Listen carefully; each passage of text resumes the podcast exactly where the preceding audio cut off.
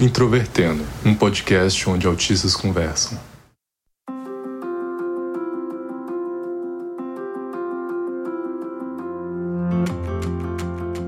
Sejam bem-vindos a mais um episódio do Introvertendo. Eu sou o Luca Nolasco, tenho 20 anos e estudo na UFG, Biomedicina.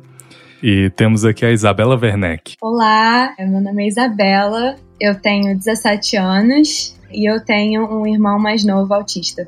Além dela, também temos a Nicole Matos. Olá, prazer imenso estar aqui. Eu sou a Nicole, mais conhecida como Nick aqui, né? E eu tô, eu tenho um irmão autista, o Matheus, que tem 23 anos. E além de ter o meu irmão, é, que é o meu irmão caçula, com autismo. Eu também trabalho com os direitos das pessoas com autismo. Sou servidora pública no Ministério Público de Santa Catarina, então, e formada em direito. Então, o, o autismo está presente tanto na minha vida profissional quanto na minha vida pessoal. Eu sou o Thiago Abreu, um dos integrantes do Introvertendo, sou jornalista, diagnosticado com autismo em 2015 não tenho irmãos autistas e estou aqui mesmo para palpitar e fazer algumas perguntas aqui para as nossas convidadas. É, e por fim, eu, além de ter um irmão autista, eu sou também o irmão autista. Somos três filhos e uma delas não é autista. Antes de tudo, vou falar sobre como entrar em contato conosco, que basta entrar no site introvertendo.com.br ou se quiser entrar em contato em qualquer uma das nossas plataformas sociais, basta entrar no Facebook, Twitter ou Instagram, introvertendo. Caso queira mandar alguma mensagem relacionada aos episódios, basta entrar em contato no ouvinte@introvertendo.com.br e se você usar iTunes ou Apple Podcasts, só dar cinco estrelas no Introvertendo e faça um comentário legal, por favor. Até porque isso ajuda bastante o nosso podcast a crescer e outras pessoas conhecerem aqui o Introvertendo. O Introvertendo é um podcast feito por autistas, cuja produção é da Superplayer and Company.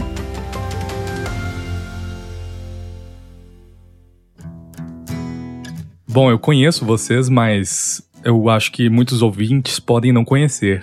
Nick, fala um pouco sobre a sua família, sobre a questão de convivência, ou o que você achar confortável de falar. Perfeito. Bom, primeiro, né, um prazer imenso estar aqui compartilhando a minha experiência com vocês, com as pessoas que vão ouvir depois desse podcast.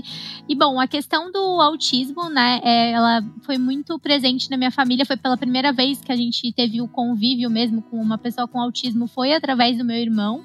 Então, assim, no início foi um pouquinho é, difícil, assim, né? Porque a gente não estava acostumado, a gente desconhecia o autismo. E foi, assim, um eterno, um grande aprendizado, assim. A gente foi aprendendo desde o início, desde a busca pelo diagnóstico. Depois que a gente fechou o diagnóstico do meu irmão, é, a gente teve, enfrentou vários desafios, tanto na inclusão dele na escola, quanto na sociedade, de forma geral. E com a, através da experiência do meu irmão, assim, né? Das dificuldades que a gente gente enfrentou e das alegrias que a gente vivenciou também, né, através de toda essa inclusão, de todo esse processo, foi muito gratificante pra gente poder ver, assim, como a gente alcançou objetivos que a gente tinha, né? Por exemplo, do Matheus ter amigos, do Matheus ter um convívio social, dele ser feliz, que eu acredito que é o mais importante de tudo isso, assim. Então, eu posso dizer que, assim, hoje em dia o meu irmão, ele tem, a, tem as limitações dele, como todos nós temos, mas ele é muito feliz e cada vez mais a gente trabalha para isso, assim, né? Minha família incentiva muito o hiperfoco dele em que é em leitura. Ele ama geografia, ama história. Então ele lê assim vorazmente. Ele gosta muito de ler, de, de ir a livrarias e até recentemente ele criou um Instagram, inclusive, né? Eu incentivei bastante ele para compartilhar as experiências, os conhecimentos dele. E nesse Instagram que ele chama de vida de autista, ele compartilha, né?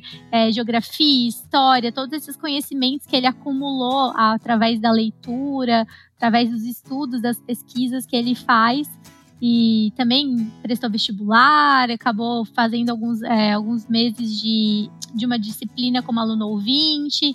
Enfim, né, a gente tem trabalhado bastante essa parte da socialização, principalmente porque a gente percebe que faz muito bem para ele, assim, que é muito importante e é a nossa prioridade. E quando foi mais ou menos que você decidiu ingressar na defensoria pública, principalmente voltada a esse tema? Então, na verdade, foi até uma coincidência, né? Eu trabalho, eu entrei no Ministério Público, na verdade, né? Que é uma instituição bem parecida até com a Defensoria.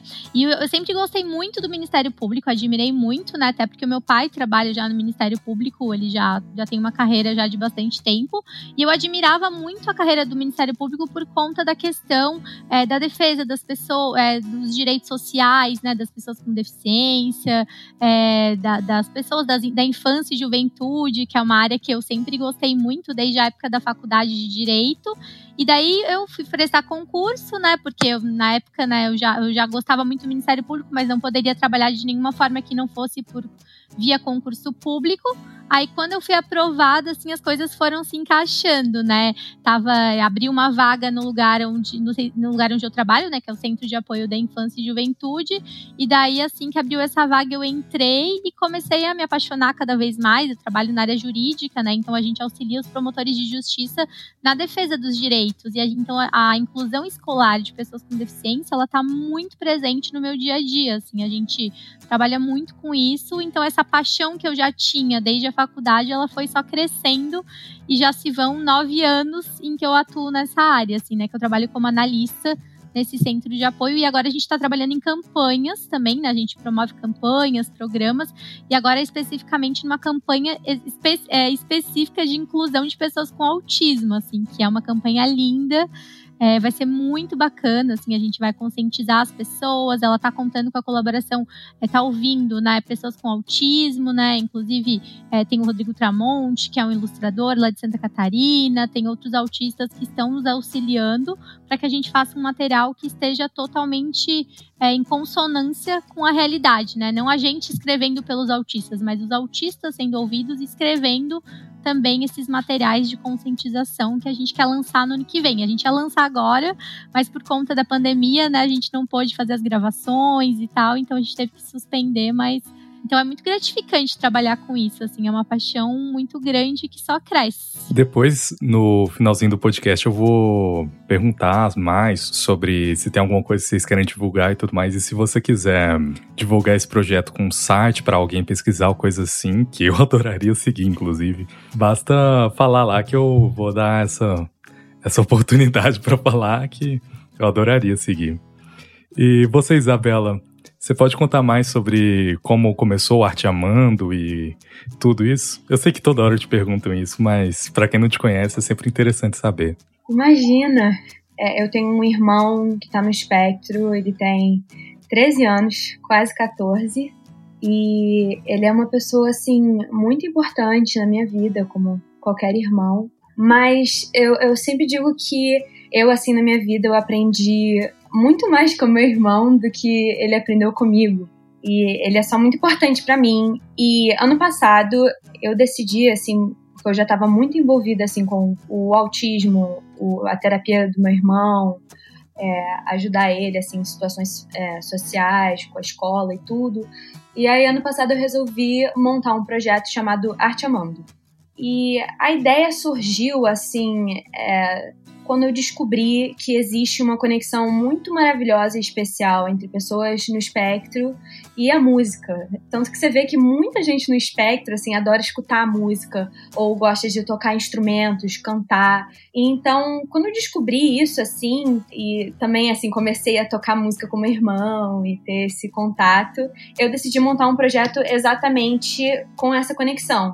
Especialmente também porque eu sempre fui muito apaixonada pela música. Eu, inclusive, lancei música no passado também, no nome Bela Oz, tá no Spotify e outras plataformas. E aí eu, eu montei o projeto Arte Amando, junto com a minha mãe, que é uma pessoa muito maravilhosa e muito envolvida com a causa, é, e várias pessoas assim da comunidade que a gente já conhecia. Então, ano passado a gente começou o projeto atuando na Santa Casa de Misericórdia aqui no Rio, no centro do Rio de Janeiro. E a gente começou com oficinas de música e artes com crianças que já eram atendidas lá, todas do espectro e todas muito novas. E foi uma experiência maravilhosa, assim, a gente também conseguiu ter muito contato com os pais dessas crianças, sabe, dando conselho, acolhendo elas e tudo. E agora, infelizmente por causa da pandemia, a gente está trabalhando muito online, assim, no Instagram, fazendo lives com profissionais. A gente também fez uma live muito bacana com o Luca, é, mais cedo esse ano, que foi muito legal. E a gente está sempre buscando por novas maneiras de promover a causa e eu estou muito feliz de poder participar desse podcast hoje, porque eu já tenho ouvido ele assim desde o começo do ano e é um privilégio enorme. Ah, fico muito feliz. E uma coisa que ficou muito perceptível na fala de vocês é que a diferença de vocês com os irmãos de vocês é, não é tão grande assim, né? Por exemplo, o meu irmão que não é autista, ele tem 11 anos e eu tenho 24, então nós temos 13 anos de diferença. Então, uma, a primeira coisa que eu fico pensando assim é quando é que vocês perceberam que o irmão de vocês era diferente de alguma forma? Teve algum momento assim que vocês lembram que tinha alguma coisa diferente assim no desenvolvimento, na forma de agir, na interação, no dia a dia da família? Um dos primeiros sinais assim do autismo do meu irmão foi é, o atraso na fala dele. E já que eu só tenho quatro anos de diferença com meu irmão, eu acho que a princípio eu não notava muita coisa, né? Porque eu era muito nova. E para mim, meu irmão era meu irmão, sabe? Tipo, eu não, não, não percebia tanto. Eu acho que foi quando eu fiquei um pouquinho mais velha que eu comecei a perceber que meu irmão era diferente. É, e meu irmão, aliás, ele teve um diagnóstico assim, meio tarde, tem gente que tem um diagnóstico bem mais tarde, né? Porque o meu irmão também teve o diagnóstico de Asperger, mas ele foi diagnosticado com 7 anos, eu tinha 11. E eu acho que, assim, quando a gente recebeu o diagnóstico foi quando eu tive essa realização maior de que, caramba, meu irmão é diferente. Antes disso, eu acho que eu não entendia muito bem, assim. Tem uma diferença, até parece até mais próxima agora que a gente tá mais velho, mas na verdade são mais ou menos uns nove anos e meio que a gente tem de diferença. E a gente tem uma irmã do meio até, né? Então, meu irmão sempre tive um instinto muito protetor dele. Minha, sempre acompanhei minha mãe nas consultas ao pediatra. E eu lembro muito bem da minha mãe ficar um pouco angustiada, porque como a gente, ele, ela já tinha experiência de duas filhas mais velhas, ela sempre achava estranho, assim, né? E minha mãe é muito ansiosa. Ela assim, meu Deus, mas com essa idade as meninas já estavam falando tanto. E o Matheus nem começou a falar, tem alguma coisa estranha. Eu lembro dela indagando ao pediatra o que estava acontecendo. Aí o pediatra sempre respondia que não, que na verdade cada criança tem seu ritmo, que tinha que entender, só que aquela resposta nunca é, acabava é, satisfazendo ela, né? E é horrível, né? Esse, discurso de toda criança tem o seu tempo, ele é falacioso em certa medida, né? Porque ele transfere simplesmente para a família a responsabilidade pelo desenvolvimento da criança, como se não tivesse nada ocorrendo, né, de verdade. Exatamente, exatamente. Por isso que angustiava minha mãe, porque minha mãe queria uma resposta, minha mãe sabia que tinha alguma coisa que não estava ali, que tava, tava saindo do comum ali, né? Porque ela já tinha essa experiência com as duas filhas. Então, assim, a gente foi atrás do diagnóstico, então eu lembro muito bem da gente viajar, assim, pelo país para tentar descobrir, assim, com os médicos o que, que ele poderia ter, qual era o diagnóstico, né? E isso faz aproximadamente, aproximadamente 20 anos. Então, era um pouco mais difícil, assim, né? De, de conseguir. Um pouco, não, muito, né? Porque a gente sabe que é, muitas questões ainda não eram tão claras, né? Para a própria medicina, né? Muita, aqui no Brasil a gente sabe que é, a gente teve muitos avanços nesses últimos anos, assim. E daí eu percebi que ficou mais claro, ainda mais nítido para mim, depois do diagnóstico, que eu caiu na minha. A, caiu a minha ficha mesmo de que meu irmão era diferente, quando eu percebi a questão da inclusão escolar dele, né? Porque as professoras começaram a conversar com os meus pais, como a gente começou a perceber que, por exemplo, as apresentações de escola, ele, que eu e a minha irmã a gente sempre adorou, a gente sempre participou de tudo o meu irmão não queria, ele resistia, ele chorava, ele se incomodava. Então, assim, a gente sempre respeitou a vontade dele, né? Nunca forçou ele a nada, mas a gente percebeu que, olha, ele é diferente de mim e da minha irmã. Então, acho que foi mais ou menos nesse momento da inclusão escolar dele, e depois com os desafios, mesmo foi ficando mais, cada vez mais claro, né? Com as questões da exclusão, do preconceito, daí mesmo que as fichas foram caindo cada vez mais a respeito do, do autismo dele.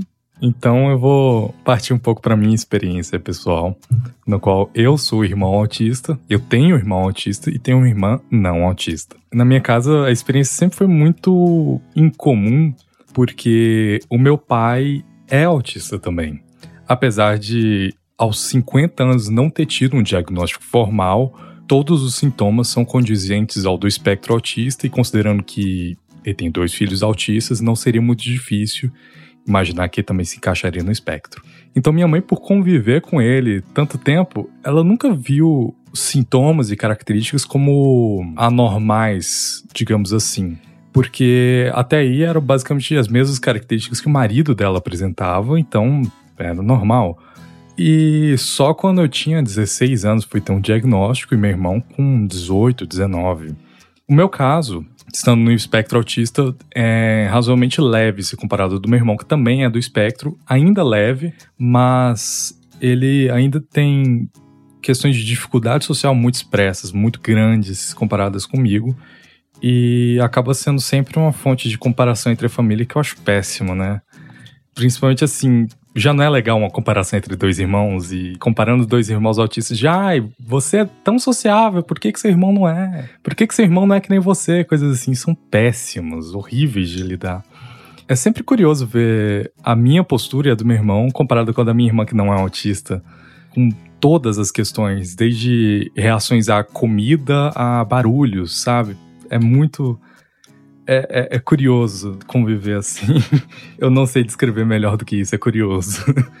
E depois de participar do, do Introvertendo, eu fui percebendo quanto que diversas das minhas posturas e a das dele não são exatamente posturas neurotípicas, digamos assim, apesar de na minha família ter sido bastante naturalizadas. Essa comparação, ela é muito cruel, assim, entre irmãos, né? Já é, a gente sabe o quanto ela é danosa, assim, e, e, eu imagino, assim, como deve ter sido difícil, assim, porque realmente as pessoas às vezes nem, nem percebem, né? Porque elas fazem isso de uma forma tão natural, mas elas não percebem o quanto isso pode ser nocivo, o quanto isso pode ser ruim para esses irmãos, assim, né? E às vezes os próprios pais fazem isso, então é muito complicado, assim, né? Eu concordo plenamente, assim, eu acho bem difícil esse tipo de comparação. Eu acho horrível, assim, também é a escola fazer isso, assim, sabe? Eu percebo que um dos desafios da inclusão é justamente essa, essa comparação, assim, que é feita, sabe? Ah, o aluno que tem um desempenho melhor, que tem um desempenho pior. Eu percebi que o meu irmão, assim, ele sofreu muito é, na, na escola por conta disso, assim, né? Porque ele tem dificuldades, por exemplo, em matemática. E a minha família inteira tem dificuldades em matemática, né? A gente foi, todo mundo correu para a área de humanas porque realmente é nosso forte. É bem complicado, assim. E na, na escola ele, tipo, sofria, ele tinha dificuldades e tal. O próprio vestibular que ele fez, ele fez de somatória, ele não sabe somar, ele tem dificuldades para somar, né?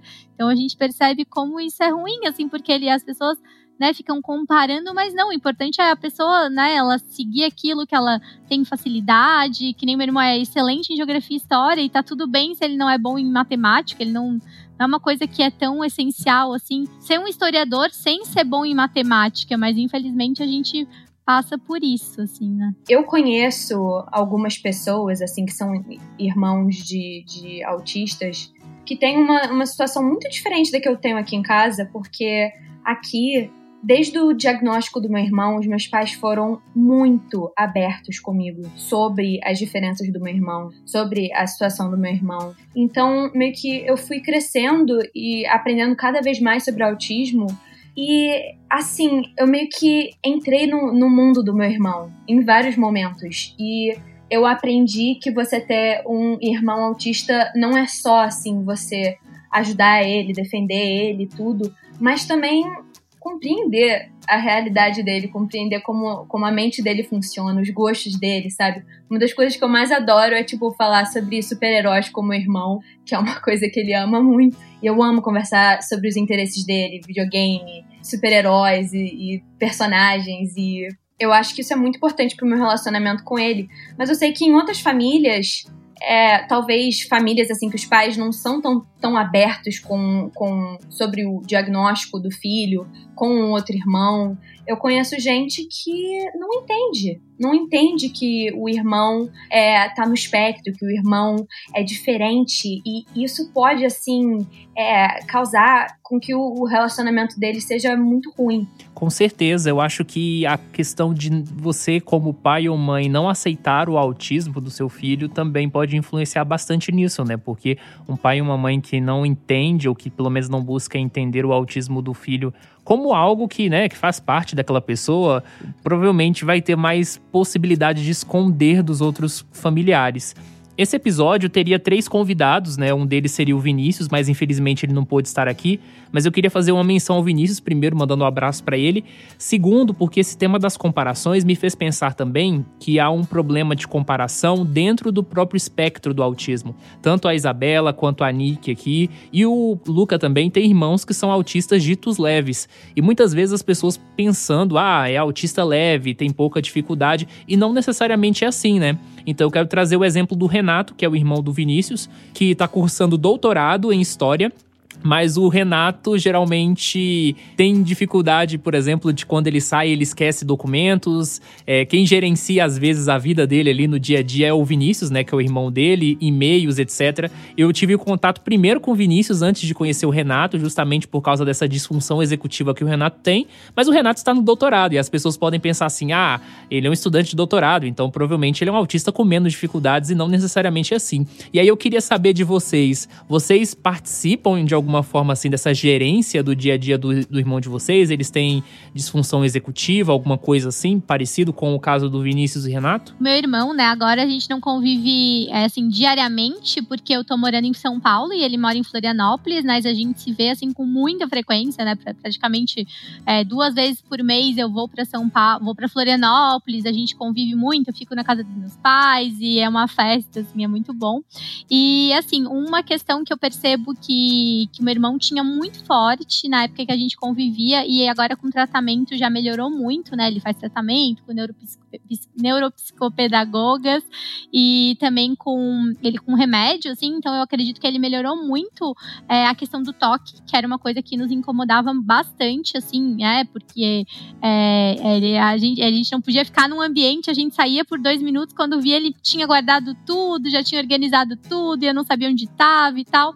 E eu acho muito interessante trazer essa questão, que até eu achei legal que a Isabela falou, da gente compreender ele, né? Compreender o mundo dele, entrar nesse mundo dele, perceber que não é porque ele tá fazendo isso, ele não faz isso, né? E muitas vezes, às vezes ele brigava com a gente, a gente né, ficava gritando, assim, porque é, a gente tem que entender. Meu pai sempre falava muito isso, assim, né? Quando eu era adolescente, às vezes me revoltava, ele assim, não, Nicole, tem que entender que é o mundo dele. É, é uma coisa que ele não tem controle nenhum, né?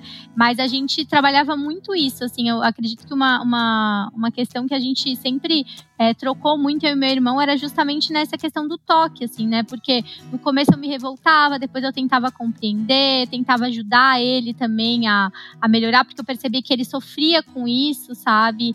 Então eu tentava sempre dialogar com ele para tentar suavizar um pouco esse estresse que, que, que, causava, né? Porque era muito desgastante. Então acredito que essa questão do toque me marcou muito, assim, na época em que a gente convivia. Aqui em casa, assim, hoje em dia, eu acho que eu não preciso ajudar o meu irmão tanto quanto antigamente, porque o meu irmão já tá com quase 14 anos e ele, assim, tá muito mais independente do que ele era antigamente, sabe?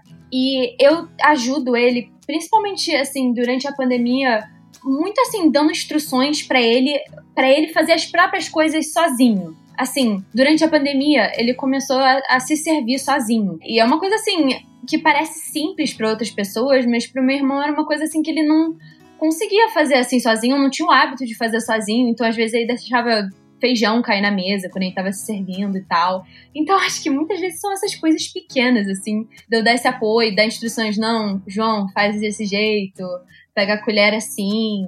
Mas hoje em dia, juro, meu irmão tá incrível. E ele consegue fazer quase tudo sozinho. Inclusive hoje, ele, apesar assim de estar com um pouquinho de medo disso, ele foi para a escola pela primeira vez é, durante a pandemia, presencial. Você fica muito orgulhosa dele, né? Porque ele esses dias estava falando assim, tipo, ah, eu não quero pegar coronavírus, mas como é que eu faço assim? Eu não posso tocar na máscara. E eu ajudei ele, assim, falando o que fazer, o que não fazer. E eu espero ter ajudado ele, mas assim, ele voltou assim para casa super feliz. E assim, dá muito orgulho. Tô lembrando agora, gente, de uma situação que aconteceu hoje até, inclusive, né? Uma coisa assim até meio boba, assim, mas é engraçado. Uma questão em que eu ajudei ele, né? Ele perdeu, ele trocou de celular e desconectou o Facebook, né? O Instagram e tal. Então hoje ele me pediu hoje à tarde, assim, Nick, me ajuda, por favor, pra recuperar minha senha, falar com os meus amigos e tal. Então, assim, nessas questões tecnológicas, ele às vezes pede meu, meu auxílio aqui, daí eu consegui ajudar ele, né? Nessa parte. No meu caso, meu irmão só tem um pouco mais de ansiedade social do que eu, então o que eu posso ajudar é atender a porta para ele ou atender o telefone, porque tem pavor de, de ligações por celular. Mas fora isso, ele é bastante autônomo, até tirando os períodos de, de depressão mais intensa, mas fora eles, ele é bastante autônomo. Acho que é isso por enquanto. Então vou abrir aqui o dito espaço para vocês falarem sobre seus projetos, para recomendarem alguma coisa e deixarem links para os ouvintes te seguirem, caso queiram. É, eu queria falar aqui um pouquinho de uma iniciativa minha, assim, pequena, que eu, que eu criei através do Arte Amando. Eu criei um grupo de indivíduos chamado Irmãos do Teia, e eu tô chamando pessoas assim do Brasil inteiro para participar desse grupo, é um grupo de WhatsApp, que eu fiz com o objetivo justamente de promover a inclusão, mas de também ter essa comunicação aberta, poder meio que dar apoio uns aos outros, sabe? Porque a gente tem realidade muito diferente e eu queria principalmente ajudar essas pessoas que não têm uma compreensão muito boa do autismo, de repente que quer esconder a presença do irmão, ou que realmente assim não entende a situação, talvez por causa dos pais e tudo. E eu queria até ter esse é, essa troca com essas pessoas e falar assim, tipo, eu tô numa situação parecida com a sua.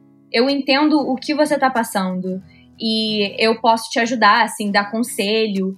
E inclusive eu chamei a Nick para participar. Bem, não chamei. Eu fiz o um anúncio pelo Arte Amando e ela, ela foi uma das primeiras pessoas a se interessar pelo grupo. Eu agradeço muito a participação dela, aliás. Imagina. E eu queria aqui nesse episódio fazer um convite a irmãos de autistas. Quem quiser participar do grupo, é, é só mandar uma mensagem através do Instagram.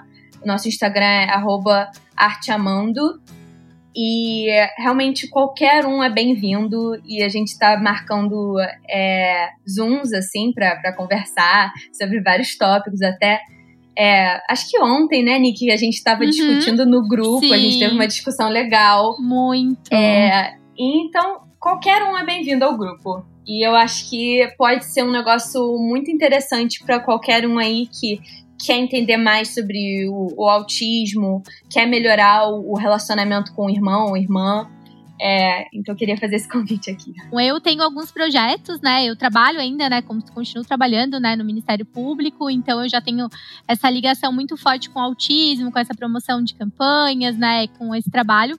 Mas aí, paralelamente, né? Até, até pouco tempo atrás eu estava estudando para ser promotora, achei que era o único caminho de lutar pela inclusão era esse, mas eu percebi que, na verdade, não. Na verdade, existem diversos outros caminhos, então eu busquei o caminho é, das redes sociais então eu criei o meu Instagram, que é o arroba Nickiellow, com dois Ws, né? Então esse meu Instagram eu utilizo assim para diversos, para falar muito sobre inclusão. Eu falo bastante, eu faço lives com meu, com meu irmão, com pessoas que estão ligadas à causa do autismo, à inclusão. Então é, tem sido muito maravilhoso é, trabalhar com isso, assim, né? Promover esses vídeos, essa conscientização. Eu tenho tido, assim, é, experiências incríveis através desse Instagram. Inclusive, palestrei em um seminário online sobre autismo na vida adulta nessa última semana, né? Nesse último domingo. E foi incrível, assim. Eu amei a experiência, assim. Amei palestrar sobre o assunto. Aí agora fui convidada para trabalhar, para dar aula numa pós. Então, assim, o autismo e a inclusão estão cada vez mais presentes na minha vida, né? Minha vida pessoal, além do trabalho.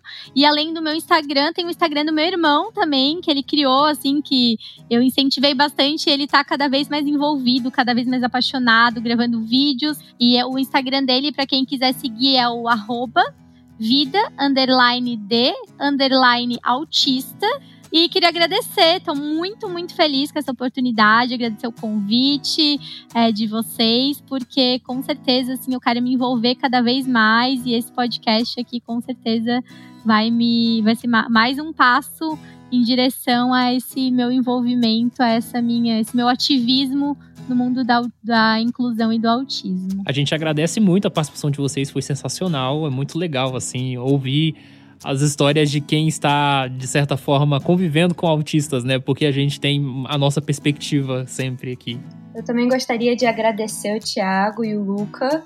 É, eu fico muito feliz de estar em contato com vocês. Vocês são realmente incríveis. E eu escutar o, o podcast de vocês é muito maravilhoso, porque eu consigo imaginar mais a vida do meu irmão quando ele for adulto, quando ele for mais velho. E realmente é, eu fico muito feliz de ouvir os episódios de vocês. Realmente eu agradeço muito pelo convite de participar desse episódio. Ah, Isabela, eu só tenho a agradecer por esses elogios, porque basicamente todos eles poderiam ser feitos a você e seu trabalho também. Inclusive é o trabalho da Nick, que eu fui descobrir agora, mais em detalhes, e vou fazer questão de seguir. Vou adorar que vocês acompanhem, é, interajam ali, vou amar essa conexão. Conheci vocês agora através da Isabela e a gente tem, pode fazer muitas coisas juntos aí.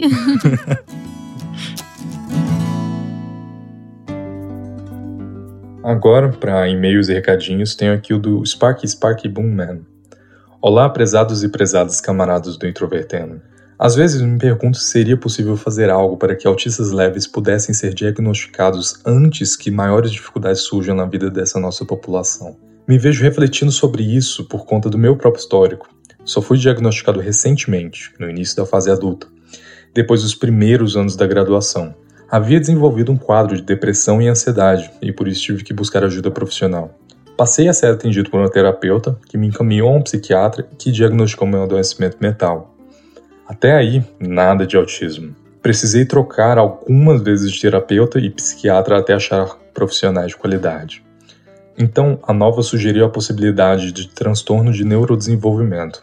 Passamos a investigar essa hipótese nas sessões de terapia e consultas com a psiquiatra até a última achar o diagnóstico.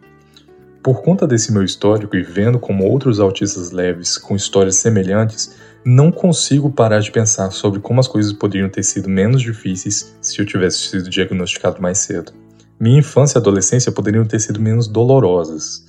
Poderia ter conhecido minhas características e limitações autistas sem antes ter que desenvolver depressão e dificuldade de autoestima.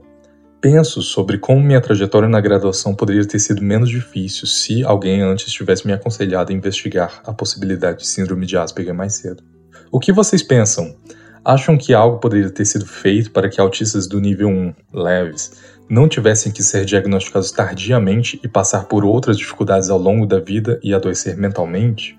Parabéns pelo podcast, como sempre. Bom, primeiramente eu agradeço pelo, pelo parabéns. É sempre muito bom ver que vocês gostam. Mas falando sobre o conteúdo do e-mail em si, eu vejo que muita gente do próprio Introvertendo passou por imensas dificuldades para ser diagnosticado muito tardiamente. E algo que eu vejo em comum com várias dessas histórias é o fato de que, na maioria das vezes, é, nós acabamos por passar por profissionais despreparados para o caso do autismo.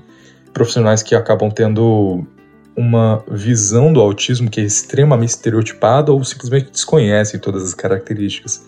E isso faz com que todo o processo de diagnóstico seja interrompido, seja atrasado ou nunca aconteça. Bom, de qualquer maneira, eu acredito que isso já seria de grandíssima ajuda para todo mundo que precisa passar por um psiquiatra, sendo ou não autista, que o psiquiatra tenha conhecimento do que está tratando, não só querer remediar sintomas aparentes como se não tivesse alguma coisa além disso. Mas além disso, não tenho muito que, o que falar. Passando agora para o e-mail da Sheila Gomes. Olá pessoal, quero agradecer, antes de tudo, pelo excelente trabalho de vocês. Acabei de ouvir o programa sobre saudade e achei incríveis os relatos de vocês. Quase tudo que vocês disseram reflete a minha realidade e o meu passado, ainda que em circunstâncias um pouco diferentes. Muito obrigado por abordarem esse tema. E aproveito também para dar um parabéns pela participação no Vida de Jornalista, outro podcast que acompanho, foi ótimo episódio. Descobri o Introvertendo por indicação do tocador de podcasts, e foi ouvindo vocês que criei coragem de ir atrás de um diagnóstico de autismo. Depois de várias sessões com uma profissional especializada aqui de Curitiba, descobri que estou dentro do espectro. Aproveito para perguntar se vocês conhecem a série Everything's Gonna Be Okay, do Josh Thomas, também criador da série Please Like Me, em que uma atriz autista interpreta o papel de uma adolescente autista pode até ser uma sugestão de pauta, pois é uma série que trata sobre vários temas polêmicos que podem levantar bons assuntos na discussão. Gostaria de participar mais ativamente da comunidade autista, mas saí de quase todas as redes sociais para manter a saúde mental. Só participo do Twitter e do LinkedIn. Além disso, sou do grupo de risco, então estou em isolamento social e bem restrito. Se tiverem sugestões, agradeço. Enfim, era isso. Muito obrigado e novamente, até mais. Primeiro, Sheila, eu gostaria de agradecer muitíssimo por todos os elogios. Tudo que você disse foi extremamente agradável, não tenho nem como agradecer direito. Mas além disso, não, eu não conheço a série. Eu não tinha conhecimento dela, mas eu faço questão de assistir. É sempre muito bom ter indicações assim, eu adoro assistir coisas que as pessoas me indicam. E sobre a questão de participar da comunidade autista, e no seu caso por ter saído das redes sociais, acaba sentindo que não está participando muito. Isso seria a minha opinião, obviamente. Qualquer outra pessoa pode discordar, então, perdão se, se você me vê como equivocado. É, eu acredito que você não está participando ativamente de comunidades do Facebook não te faz menos importante ou até uma pessoa um pouco menos autista. Você, sendo autista e, esclarecendo para as pessoas em sua volta, às vezes na família, às vezes é, conhecidos, vizinhos, só por fazer isso você já é uma pessoa muito participante. Não precisa necessariamente discutir temas sérios no, na internet, não precisa necessariamente fazer um ativismo nas ruas para você ser uma pessoa participante nesse meio. Obviamente, sempre agradeceríamos muito por todo mundo que pudesse fazer isso, mas é evidente que no seu caso é, é, é, algo difícil, até por estar isolado em casa, como eu também tô. Então não tem por que se culpar por isso, só esclarecendo para as pessoas em sua volta já é algo incrível da sua parte. Então, bom, é isso que eu tenho a dizer. Eu agradeço muitíssimo por terem mandado esses e-mails. Além disso, eu só tenho um outro recadinho, que nós recebemos muitos outros e-mails no episódio de saudade, mas infelizmente a gente vai ter que deixar para leitura no próximo episódio, porque acaba que nesse vai ficar muito corrido se eu tivesse que ler todos. Então vejo vocês no próximo episódio e até mais.